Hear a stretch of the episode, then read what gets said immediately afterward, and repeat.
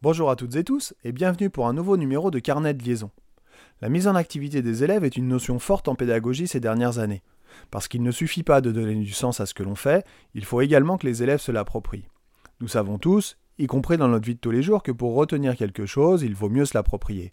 Prenons l'exemple du GPS en voiture. À le suivre aveuglément en écoutant ses consignes, on en oublie notre bon sens et on est perdu quand il n'est plus là. Pire encore, quand on doit refaire le même chemin sans GPS, on n'y arrive pas. En classe, c'est pareil. Et là, on touche à quelque chose d'essentiel et qui n'est pas forcément entendu par tout le monde. Quand je fais un cours magistral au tableau, et que les élèves copient, ou bien si je dicte les notions, les élèves ne sont pas mis en activité. Ils écrivent mécaniquement, mais leur esprit peut très bien être ailleurs, dans le repas de la cantine ou dans l'activité du soir. Mon cours peut être super, bien illustré, bien exposé, avec du sens et des cas concrets. Si les élèves ne se l'approprient pas, c'est perdu. Parce qu'être mis en activité ne signifie pas seulement effectuer une tâche simple, avoir une action musculaire ou bien se déplacer pour aller chercher du matériel. Être mis en activité implique une activité intellectuelle, avec de la réflexion et du questionnement. Alors quand je demande à mes jeunes professeurs stagiaires, à l'issue d'une séance, s'ils sont contents, ils peuvent répondre oui, les élèves ont été sages, ont noté et écouté. Mais si je leur pose la question, est-ce que tous les élèves ont été mis en activité lors de la séance? La réponse est moins évidente. C'est d'ailleurs très intéressant et très formateur d'effectuer, juste avant la fin du cours, une petite évaluation, même à l'oral, avec quelques élèves, pour voir ce qu'ils ont retenu de la séance. On a parfois bien des surprises. Alors comment faire? Bah, Proposons aux élèves des activités riches, variées, personnelles, réfléchies, Posons-leur des questions. Faisons-leur effectuer des activités expérimentales. C'est tellement bien quand ils essayent qu'il se passe des choses. Alors oui, cela peut faire du bruit et l'enseignant ou l'enseignante peut se sentir démuni, parce qu'elle a l'impression de perdre le contrôle de la classe.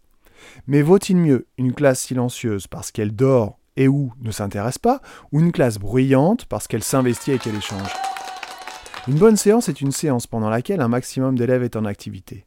Et bien sûr qu'il y aura toujours quelques individus qui ne voudront pas jouer de jeu, mais il faut donner les moyens à tout le monde pour essayer. Je vous donne un petit exemple rapide.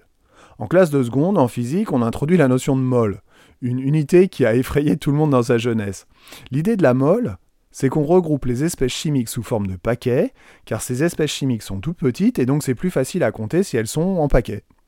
On pourrait bien faire un cours magistral en écrivant la définition de la mole au tableau comme ça, brute, sans artifice, mais sans intérêt.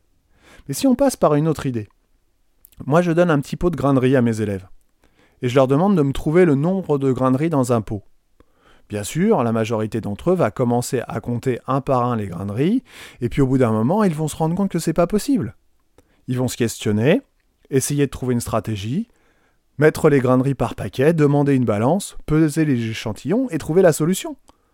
On fait alors l'analogie avec la molle, mon cours a du sens, les élèves se sont posés des questions, tout le monde est gagnant. Mais malgré tout cela, je me heurte à un autre problème. La compréhension des consignes, les difficultés liées à la maîtrise de la langue orale ou écrite, ou encore les difficultés liées aux outils mathématiques. Bah, ce sera le sujet de ma prochaine chronique. Alors si vous aimez cette émission, n'hésitez pas à liker, commenter ou partager.